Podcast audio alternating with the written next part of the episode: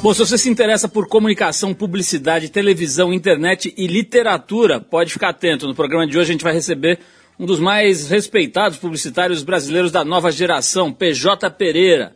O cara é carioca e mora atualmente já há mais de 10 anos na Califórnia, na cidade de São Francisco.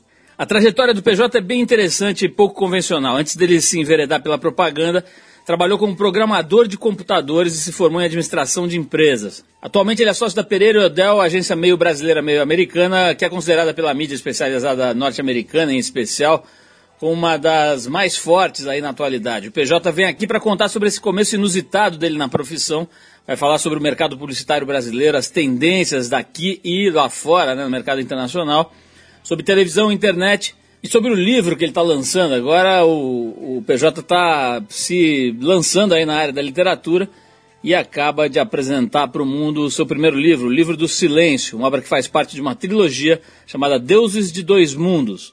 Fica ligado que o papo é bom hoje aqui, publicidade, comunicação, tendências no mundo aí, uma experiência de vida bem legal.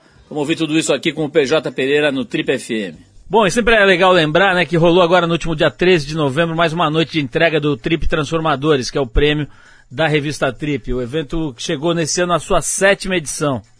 Como sempre foi uma noite muito emocionante, muito especial, e você pode ver tudo o que aconteceu por lá no trip.com.br. A gente mais uma vez agradece o patrocínio imprescindível do Boticário e do Itaú e o apoio da Suzano Papel e Celulose, ADES, H2O, Audi, Gol, Academia de Filmes, Almap BBDO, Update or Die e, lógico, os nossos queridos amigos aqui da Eldorado FM sempre com a gente nos eventos e em especial no Trip Transformadores. Daqui a pouquinho o papo é com o publicitário PJ Pereira aqui no Trip FM, mas antes a gente vai de Rolling Stones e o clássico Beast of Burden.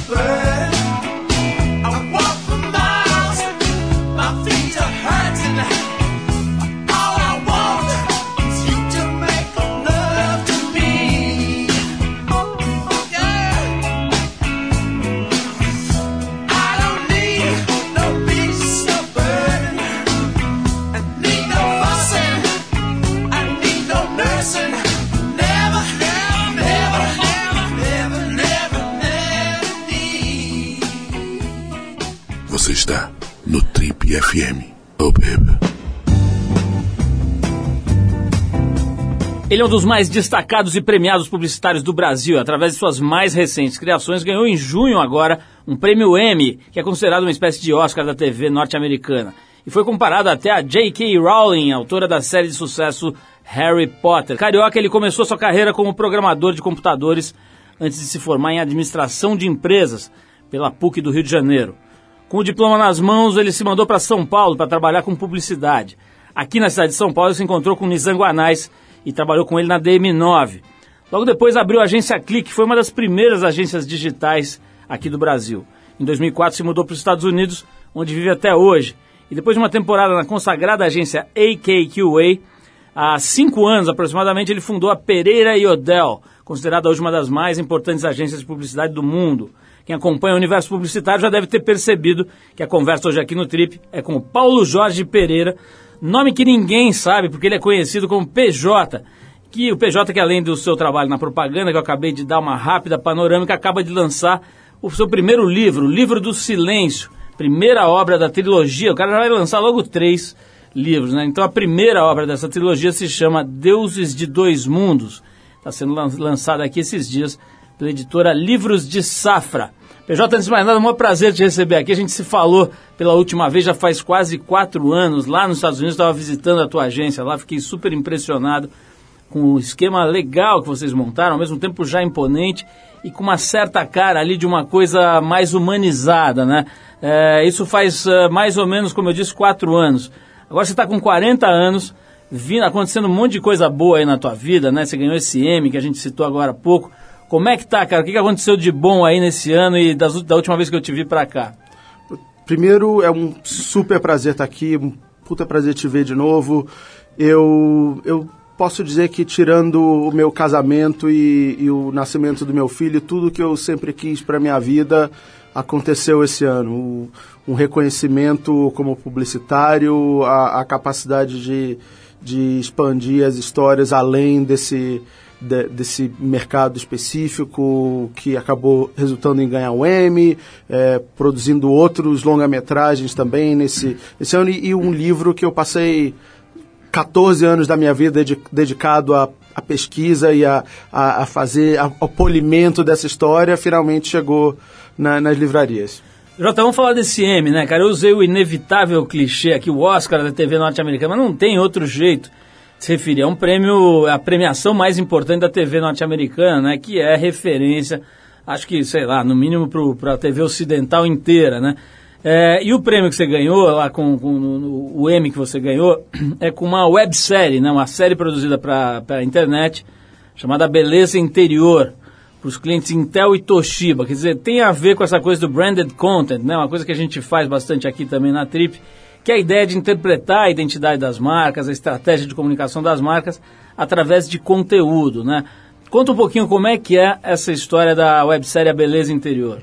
A ideia toda veio, da, da veio, veio do, do, do, conceito original do Intel Inside, né? Que tem alguma coisa dentro que você tem que parar e prestar atenção. E, e, e eles pediram para a gente ajudar a, a refrescar e, atualizar essa ideia. E o que acontece é que eu acho que se o consumidor, de modo geral, já vê propaganda como um, parte do conteúdo das coisas que eles consomem.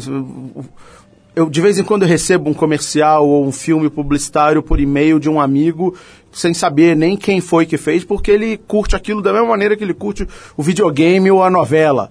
Sabe? Eu acho que a, a propaganda, os executivos da propaganda e os publicitários estão começando a entender isso também. Eu acho que a gente está a uma geração de, de, tá, de realmente tratar a propaganda como conteúdo. Eu, eu gosto de estar um pouquinho na frente, mas esse movimento é, é inevitável. Agora, você, é, é, digamos assim, no teu dia a dia, no que gera receita ali, movimento na tua agência, que porcentagem tem a ver com conteúdo desse tipo? Que porcentagem ainda é o anúncio, ainda é a coisa, entre aspas, mais convencional? diria que metade do que a gente faz hoje é conteúdo e a outra metade a gente está tentando transformar em conteúdo. Porque eu acho que, mesmo quando você tem um comercial de 30 segundos ou um anúncio numa, numa mídia impressa, numa revista, você tem que olhar aquilo ali como sendo. É, é, interessante o suficiente para o consumidor para ele parar e querer gastar o tempo dele. E, e, eu acho que se você não pensar como conteúdo, você não consegue viver e chamar atenção nesse tempo como que, que tem tanta informação à disposição de quem está do outro lado da linha. Agora, PJ, para você ter construído essa carreira importante aí com uns, apenas 40 anos de idade, né? Certamente tem a ver, isso tem a ver, quer dizer, esse, essa trajetória meteórica aí tem a ver com o fato de você ter uma mistura interessante aí na tua receita, né? Quer dizer, vir da, da coisa de programação, depois estudar administração, depois ter essa vontade, essa, essa veia literária e tal, quer dizer, isso produz uma mistura meio única, né? Agora eu queria voltar no início, cara, essa história de, de programação, né? Tem um, um, um convidado frequente nosso aqui, que é o Luli Radfaria, você deve conhecer, Conheço escreve bem. na Folha, enfim, é um cara professor lá da ECA, na USP, ele gosta muito de analisar a tecnologia do ponto de vista humano. Uhum. Né? E outro dia ele falou aqui num programa nosso que ele achava que a criação em breve seria coisa de engenheiro, quer dizer, que ter uma fusão muito grande, que já está acontecendo até, entre, digamos, as exatas e as humanas, né, para pegar uma linguagem aí sexta série, é, no mundo da, da propaganda mesmo, da comunicação.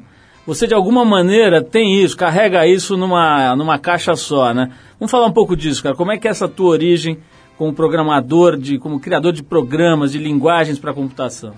Eu, eu, eu ganhei meu primeiro computador quando eu tinha 9 anos de idade e, e comecei a querer programar e brincar com ele. Eu preferia fazer meus próprios, meus próprios programas do que usar os programas dos outros. E, e eu, na minha cabeça, isso sempre foi uma tarefa tão criativa quanto desenhar e escrever, que eram as outras duas coisas que eu gostava de fazer. Ou eu estava escrevendo, ou eu estava desenhando, ou eu estava programando. Era, eu era um daqueles meninos nerds que ficava no canto curtindo as coisas estavam acontecendo na minha própria cabeça. E até hoje, quando eu vejo essas coisas, essa discussão de exatas e humanas, eu acho difícil entender porque a, a, a o lado científico, a, a parte exata, quando você mergulha fundo mesmo, ela passa a ser tão criativa quanto escrever, porque você precisa sair daquele, daquele cálculo, daquele algoritmo e pensar numa coisa que ninguém nunca fez, e aí a mesma sensação, como eu já fiz todos os três, eu posso te garantir que a sensação e, e a, aquele aquele uau que dá, aquele estalo que dá quando você consegue arrumar uma solução criativa para o seu programa, ou para o seu texto, ou para o seu desenho, é exatamente a mesma. Fisicamente ela acontece igualzinho. Deus ex machina. Vamos falar um pouquinho aqui sobre a, a, a ideia que muita gente boa está, tá, é, é, digamos, difundindo, de que seria importante ensinar a linguagem de programação para as crianças. Né? Vamos falar um pouquinho disso.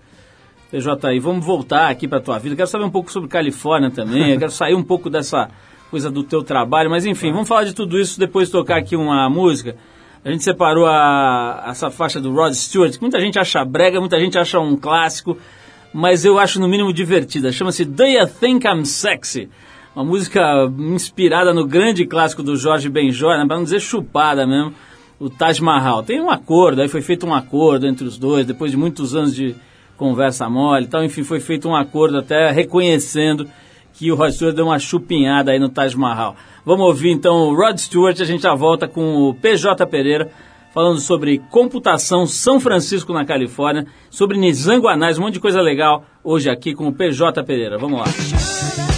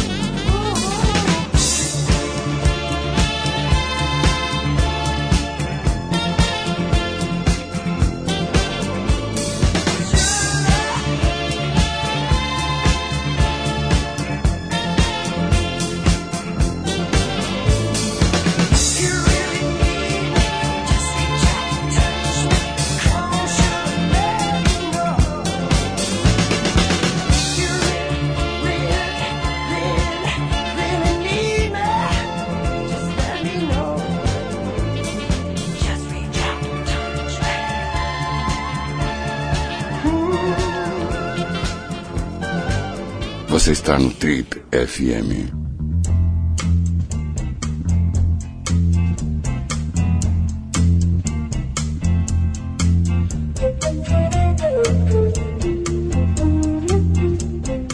Legal, pessoal, estamos hoje conversando aqui no Trip FM com o PJ Pereira. O nome dele é Paulo Jorge Pereira, mas como ele mesmo disse, ninguém sabe que ele tem esse nome. PJ, eu estava pensando aqui durante o intervalo, cara, que eu não te perguntei uma coisa importantíssima. Como é que é essa, essa série, A Beleza Interior, né? Para quem nunca viu, é, pô, ganhou o M, tudo importantíssimo. Qual foi a ideia ali que deu tão certo? Olha, a ideia é uma ideia muito simples, é uma, uma fantasia espetacular, de, é uma história de um, de um sujeito chamado Alex, que ele tem uma doença que todo dia ele acorda num corpo diferente. Ele um dia ele é um velhinho de 90 anos, outro dia, no dia seguinte, quando ele acorda, ele é uma mulher de 30, no outro ele é um, um asiático de adolesc um asiático adolescente, no outro ele é um um negro de meia idade e aí cada e ele se diverte muito com isso. É, é, é assim desde que ele nasceu mas um dia ele se apaixona. E aí ele precisa ter uma relação, precisa ter um segundo encontro, precisa aparecer de novo e aí ele não sabe como faz. E o que parte da vida dele, ele vai gravando uns diários em vídeo no computador dele mesmo para se lembrar quem ele foi, das caras que ele já teve. E aí a gente convidou a audiência para gravar alguns, a gente fazia umas perguntas para eles, grava aí um vídeo como se você fosse ele. Se um dia que aconteceu isso, eles gravavam e a gente inseria dentro do filme. Foi um sucesso absoluto. Vamos falar um pouco do, dessa trilogia, o, o, o PJ. Você falou que ficou anos, né, mais de uma década costurando esses livros. Cara, é de verdade? Quer dizer, você começou com uma ideia e foi burilando esse negócio ao longo de, de quase 15 anos? Ele essa trilogia começou com para ser uma história curta. Era talvez fosse uma um, um, uma uma historinha pequena, mas ela foi crescendo, crescendo, crescendo. Mas você começou com algum propósito, tipo, sei lá, uma encomenda de alguma coisa? Não, não. Eu foi, ela, ela saiu de uma, de uma eu, do, do, interesse de, de conhecer um pouquinho mais sobre mitologia africana, porque eu, eu cresci assistindo o sítio do Pica-Pau Amarelo, e eu falei assim, olha, por que que um dia Cheguei aqui em São Paulo, conheci o pessoal da Bahia. Falei, por que, que essa mitologia que é tão bacana eu não tive acesso quando era criança? Aí fui estudar. E fiquei fascinado, fiquei apaixonado. Comecei, um dia pintou uma história, eu resolvi começar a escrever. A história foi aumentando, aumentando. Aí eu reescrevi mais uma vez, mais uma vez, mais uma vez. Eu escrevi ao longo de quatro anos, ela foi escrita. Aí eu mudei para os Estados Unidos. Aí eu falei, ah, eu tentei publicar na época, não rolou. Falei, ah, mudei para os Estados Unidos. Aí falei, e agora? Aí fiquei com ela no fundo da, na cabeça. Falei, um dia eu vou ter que voltar a isso, um dia eu tenho que voltar a isso, um dia eu vou ter que voltar a isso. No início desse ano eu comecei a pensar no assunto mais sério. E aí pintou a indicação para o M. Eu falei, olha, talvez seja isso que, que eu precisava para ter uma credencial de como contador de história, não só como publicitário, que as pessoas não, por algum motivo não gostam de livro de publicitário. Então, falou, ah, vamos ver se talvez isso aqui mude um pouquinho Aí eu escrevi para umas editoras, para uns agentes e rolou. E aí tá aqui, o livro está acontecendo. Dá para você dar um resumo assim, uma, uma, uma rápida extrato do que é o livro? Claro. Imagina só se. Vamos fazer uma comparação. Imagina só se hoje você acordasse e a internet não estivesse funcionando. Sem aviso, sem explicação, não tivesse internet. Seria um pânico geral no mundo, né? Essa história, ela acontece com uma situação parecida, mas num tempo ancestral. numa África de muitos anos atrás, onde a informação vinha dos, dos adivinhos que jogavam os búzios e falavam com os deuses para resolver os seus problemas. Um dia esses, os búzios calaram. E aí o livro conta essa, essa jornada dos, dos homens do passado para tentar encontrar uma, uma solução. Só que tem uma, uma virada na coisa aí que uma maneira, uma das maneiras que os deuses encontraram de reestabelecer é, é, restabelecer o destino, pelo menos temporariamente, foi que ele, eles foram procurar outros outras pessoas em outros momentos da história, outros momentos do tempo, no futuro e no passado, para substituir esses deuses que falam pelos búzios. Uma dessas pessoas é um jornalista no, na São Paulo de do, do ano 2001. Então é uma, é, o livro combina os dois, mun, os dois mundos, que é São Paulo em 2001 e numa África ancestral, e todos os conflitos da cultura e da maneira de pensar desses, desses dois universos. Vamos falar um pouquinho sobre isso no próximo bloco. Eu quero saber como é que você pesquisou, né? Porque eu não me lembro ter visto, sei lá, na Casa do Saber, um curso Exu e seus desdobramentos, né? Você não vê esse tipo de material. Imagino que você tenha pesquisado em livros, etc. Mas vamos falar sobre isso, sobre propaganda também. É, mas agora a gente vai parar aqui para tocar um som do Desmond Decker. A faixa chama-se Israelites. E é de 68, uma das primeiras músicas jamaicanas que ganharam reconhecimento aí pelo mundo todo. A gente vai ouvir então Israelites do Desmond Decker. Daqui a pouquinho a gente volta com o PJ falando sobre publicidade e sobre cursos para entender a mitologia afro-brasileira, pode se chamar assim? Pode, claro. Então vamos nessa.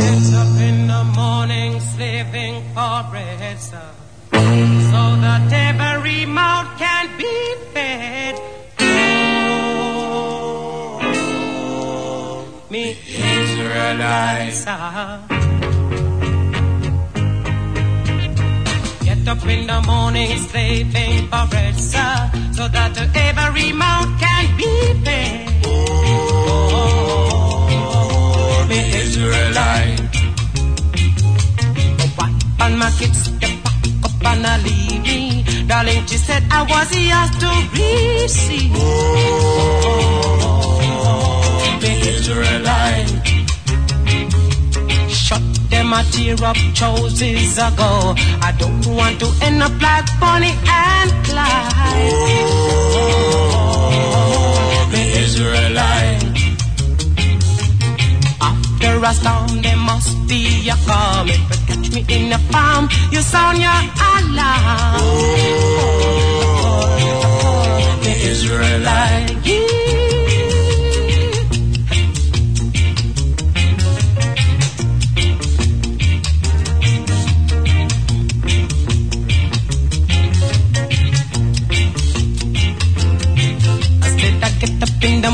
stepping for bread, sir, so that every mouth can be fed.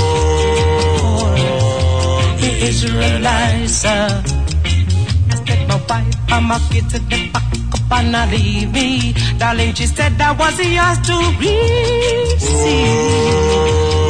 Oh, me Israelites, sir. Look, me chop them a tear up choices ago. I don't want to end up like Bonnie and Clyde. Oh, oh, me Israelites. uh, After a storm, there must be a coming to put you in the palm. You sound your alarm. Oh, the Israelite. Yeah.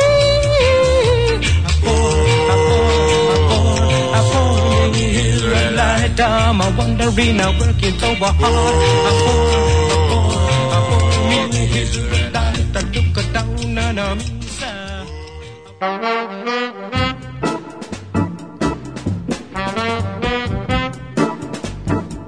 Ok, pessoal, estamos de volta. Esse é o programa de rádio da revista Trip. Hoje entrevistando o publicitário. Nem dá mais para chamar o cara de publicitário, né? Nem sei se ele alguma vez, em algum momento, foi só publicitário. Acho que sempre foi um cara aí multitask, né? Mas o PJ Pereira, que tem uma agência de propaganda, mas está agora lançando livros, escreve roteiros, faz um monte de coisa diferente aí. E está lançando esse livro bem interessante chamado Deuses de Dois Mundos. O livro do silêncio é o primeiro de uma trilogia, de primeiro de três livros que ele pretende lançar em breve. É, a pergunta que eu estava fazendo aqui antes da gente parar para ouvir música, como é que você pesquisou isso, cara? Quais foram as fontes? Você foi conversar com pessoas, foi nos terreiros, foi é, fuçar mais em livro, internet? De onde você buscou o entendimento mais amplo aí dessa mitologia toda? É uma, uma mistura de, de literatura com pesquisa com, com o povo de Santos, especialmente na Bahia.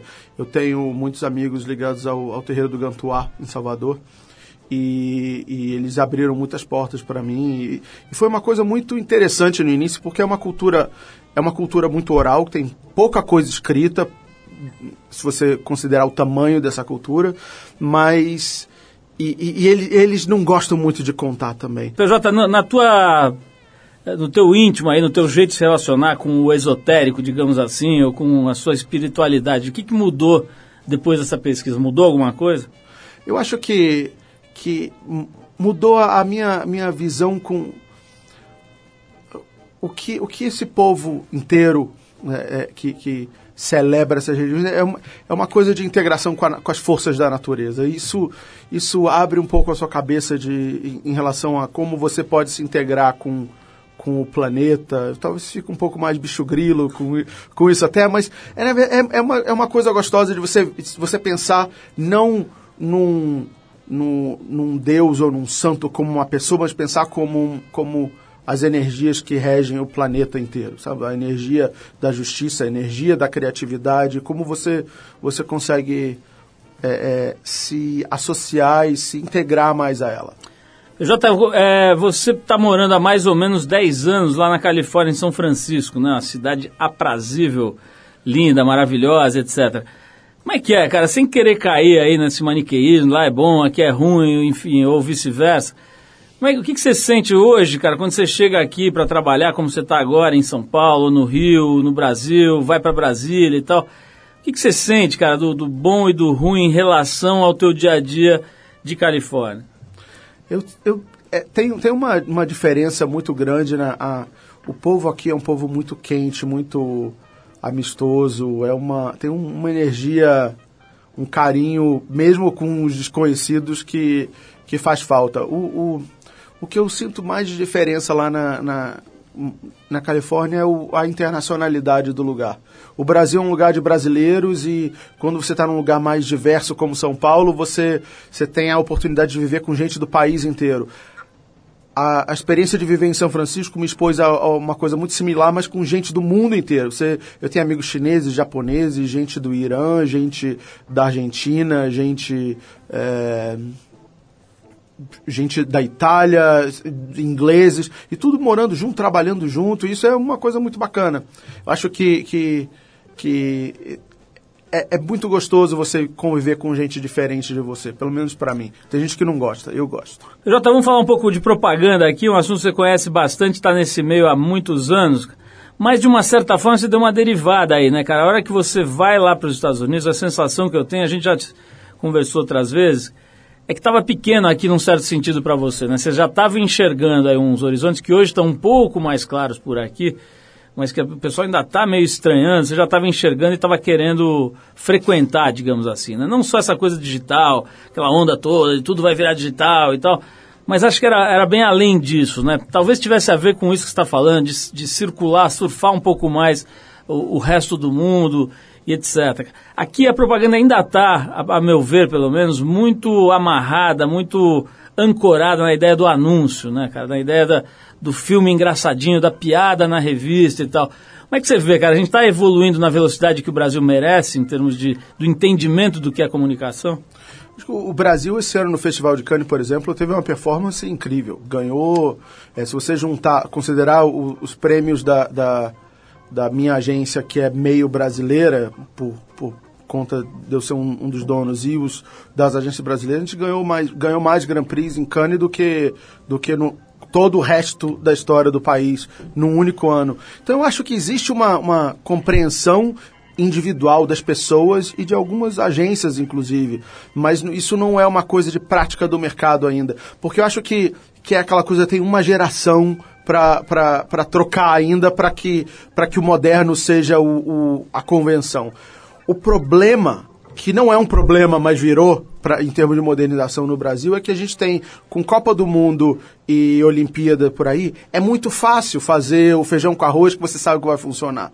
Eu acho que vai acontecer que em 2017, já terminou a, a, as Olimpíadas, 2017 vai ter uma grande troca de, de mentalidade, de pessoas e de marcas e de agências no mercado publicitário, porque se agora é a hora de não mexer, quando terminar as Olimpíadas, é a hora de agora, tá, agora tem que mexer.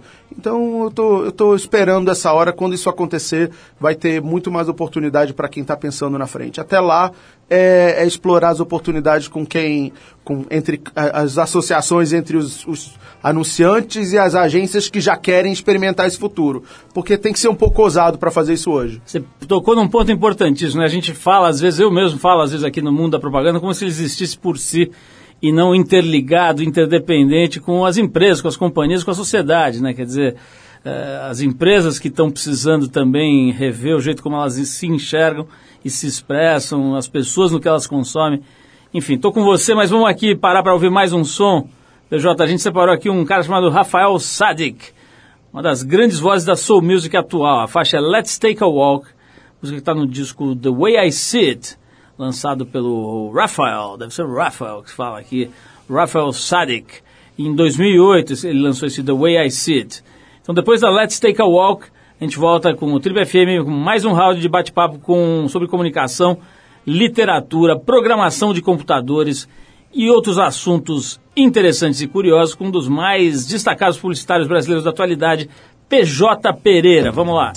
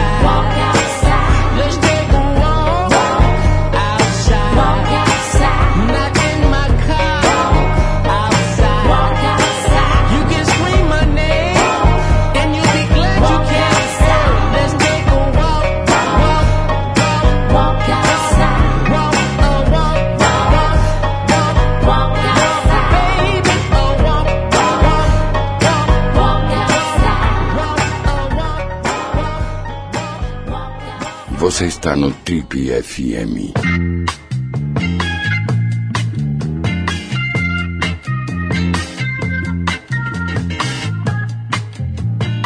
Legal, pessoal, estamos no último bloco do nosso programa hoje conversando com o PJ Pereira, ele é publicitário e está lançando um livro chamado Deuses de Dois Mundos, o livro do silêncio, que é um livro que é uma ficção, mas que trabalha bastante com a mitologia afro-brasileira, entendendo aí é, como é que funciona toda essa cultura né, tão forte, tão enraizada aqui no Brasil. Se você treina a sua capoeira aí, se você gosta do sítio do pica-pau amarelo, como disse o, o PJ, de alguma maneira está lidando com essa metodologia, às vezes, muitas vezes, sem saber disso.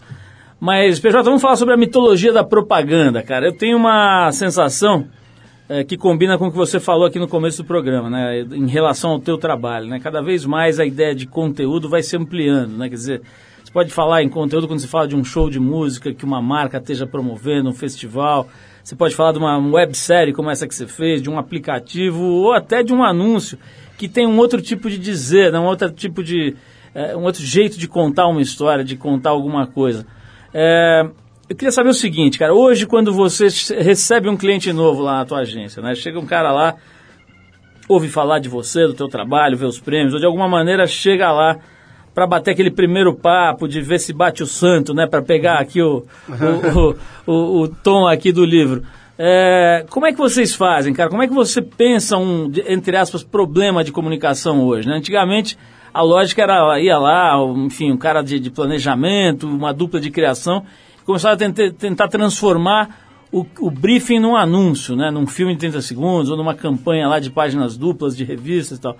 Como é que é hoje a lógica, cara, a dinâmica desse processo de entender o que uma companhia, o que uma marca precisam e depois traduzir isso em comunicação pelo teu jeito de olhar? O interessante é que, que o processo em si, o, a, o passo a passo, não mudou muito, é bem, bem parecido. O que muda é a intenção por trás disso. Eu acho que no, nos anos 90, nos 5, 10 anos atrás, ainda era, uma, é, ainda era possível você contar que você ia comprar uma audiência e que a audiência ia ver o que você ia dizer. Então, o anunciante dizia, é isso que eu quero dizer para o seu, pro, pro meu consumidor, e você vai lá, eu vou comprar um espaço na frente dele, ele vai estar lá, e você diz aquilo da melhor maneira possível. E esse era o trabalho do publicitário, era achar a, maneira, a melhor maneira possível de dizer o que o cliente queria dizer. Hoje, porque você não pode contar com essa essa audiência, contar que ele vai estar prestando atenção, ou que ele vai estar lá, ou que. contar com nada do tempo dele, você precisa fazer com que, ele, que o consumidor queira dedicar tempo ao que você está querendo dizer. Então, a primeira coisa que você precisa responder é como você vai conseguir convencer uma pessoa normal, um adolescente, um adulto, um, um, uma, uma pessoa da terceira idade, seja lá o que for, a gastar o pouco tempo que eles têm ouvindo uma mensagem que você tem a dizer. E aí depois você faz com que essa mensagem seja mais a mais precisa possível. Mas o, o ponto crítico agora é achar essa, esse, esse ponto que vai fazer eles quererem gastar o tempo. Tempo é o, é o mais difícil, que é o, o, o a coisa mais cara do mundo hoje. Jota, você sendo um publicitário mais de uma outra época aí, com outro jeito, me sinto totalmente à vontade de perguntar. Tem, teve épocas em que perguntar isso para um publicitário, você corria o risco de apanhar do segurança dele. Quero saber sobre fracassos, cara, coisas que não deram certo, né?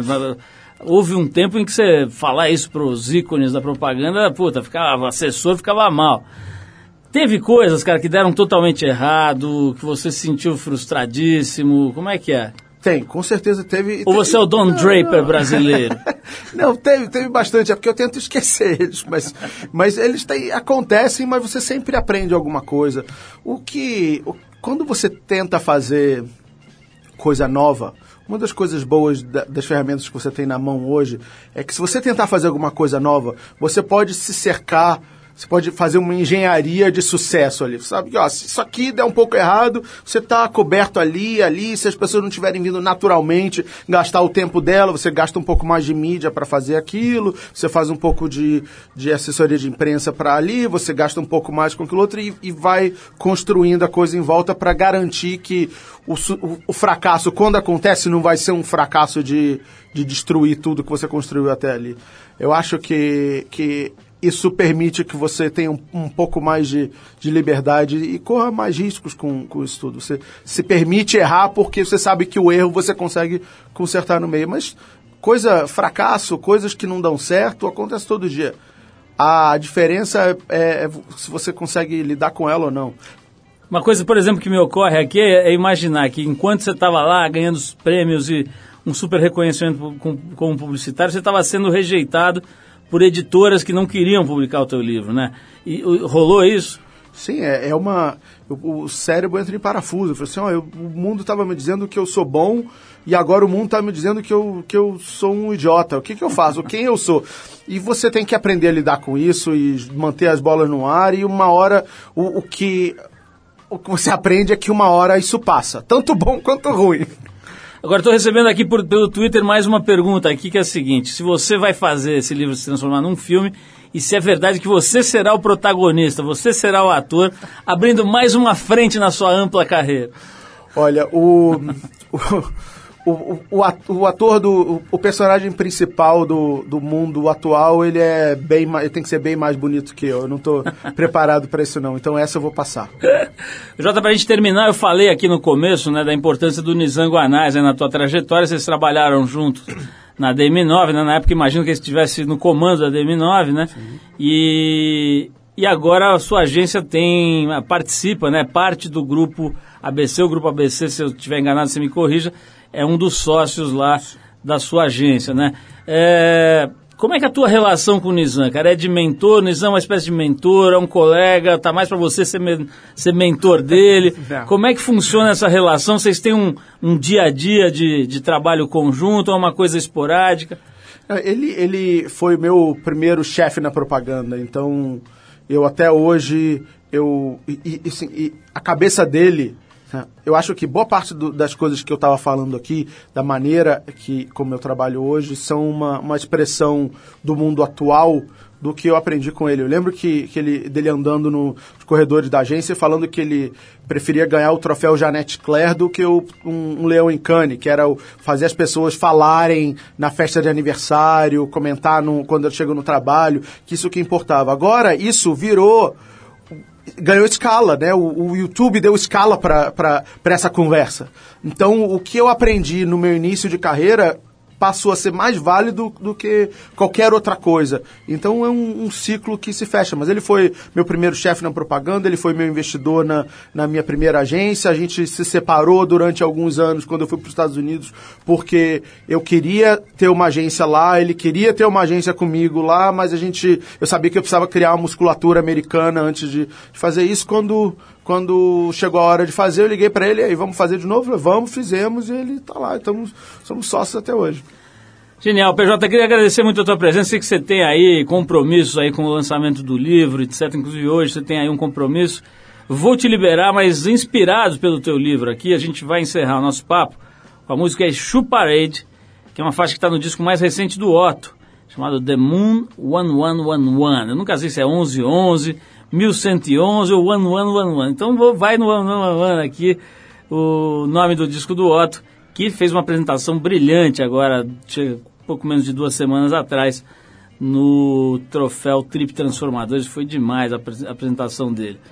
Aliás, essa música aqui do, do Otto que a gente vai tocar faz parte de um teaser, né? De uma, de um, do making off do, making do, off do trailer do livro, é isso? Exatamente. Pô, livro com trailer. O trailer tem a, a música é produzida pelo, pelo Otto com Pupilo do Nação Zumbi, com, a, com as guitarras do André Kisser do Sepultura e a narração do Gilberto Gil. Nossa. Deve ser demais. Vamos, vamos dar uma olhada. Isso está disponível já, né? Tá, tá no, no YouTube. Tá no Procura YouTube. em por Deuses de Dois Mundos no YouTube, você acha. Deuses de Dois Mundos é o nome da trilogia. Esse primeiro livro se chama O Livro do Silêncio, mas para achar no YouTube, vai no Deuses de Dois Mundos, de Dois Mundos, que vai dar certo. PJ, brigadíssimo pela entrevista, pelo bate-papo. Foi um prazer te rever aqui. A gente vai se ver esses dias aqui que você estiver em São Paulo. Vamos bater mais um papo aí em breve. Então vamos agora de Exu Parade. Obrigado, PJ. Obrigado a você.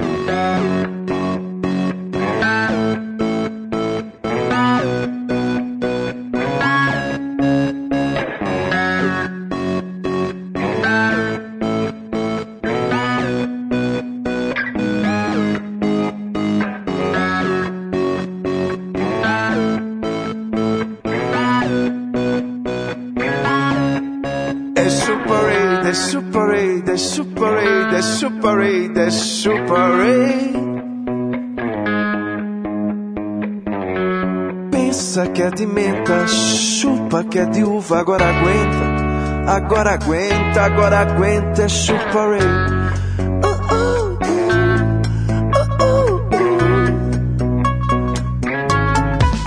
É chupa rei, é chupa rei, é chupa rei, é chupa rei, é chupa rei.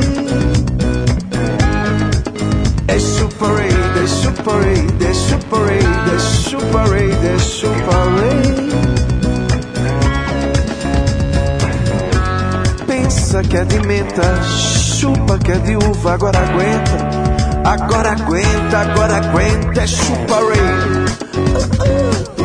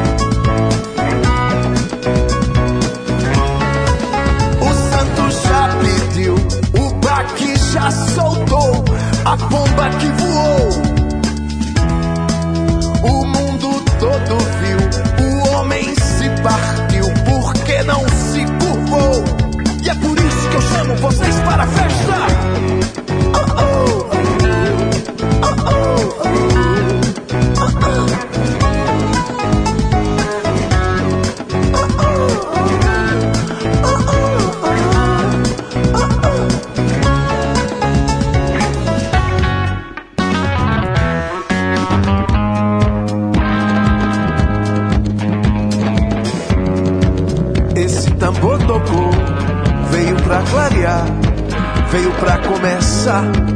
Por favor, aponta a lança, entra na dança. Agora entra, depois senta. Aponta a lança, entra na dança. Agora entra, depois senta. É por isso. Oh, oh. Oh, oh.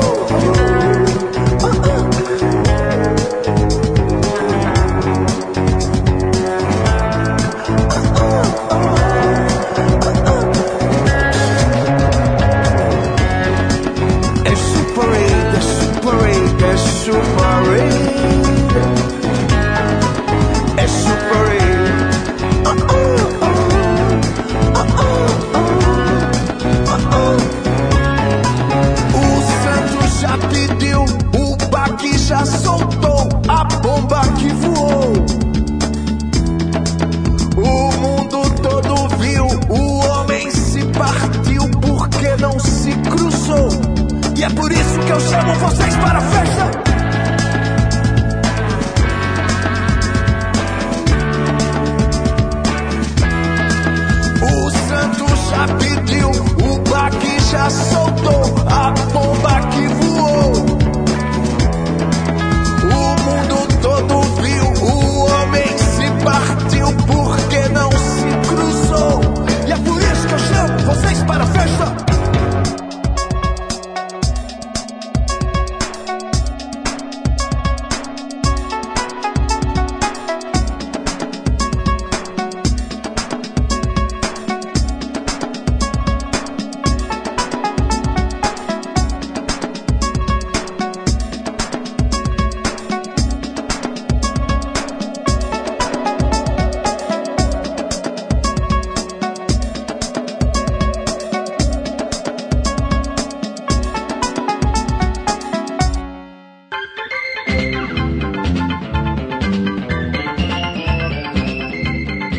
pessoal. O Trip FM é uma produção da equipe que faz a revista Trip e está há 29 anos no ar. Apresentação Paulo Lima, produção e edição Alexandre Potashev. Para falar com a gente, você pode escrever para rádio@trip.com.br ou então pode nos adicionar no Twitter. A gente está lá no @tripfm. Para quem perdeu o programa de hoje, quer escutar de novo ou quer conhecer melhor o nosso trabalho, acesse o trip.com.br. Lá você vai encontrar um arquivo com centenas de entrevistas feitas por aqui nos últimos 13 anos. E você pode baixar essas entrevistas para escutar a hora que quiser e onde quiser. Você também pode acessar esse arquivo pelo aplicativo da Trip para o iPhone. É só procurar lá na Apple Store, que ele é gratuito. Na semana que vem a gente volta nesse mesmo horário com mais um Trip FM. Um abração e até a próxima!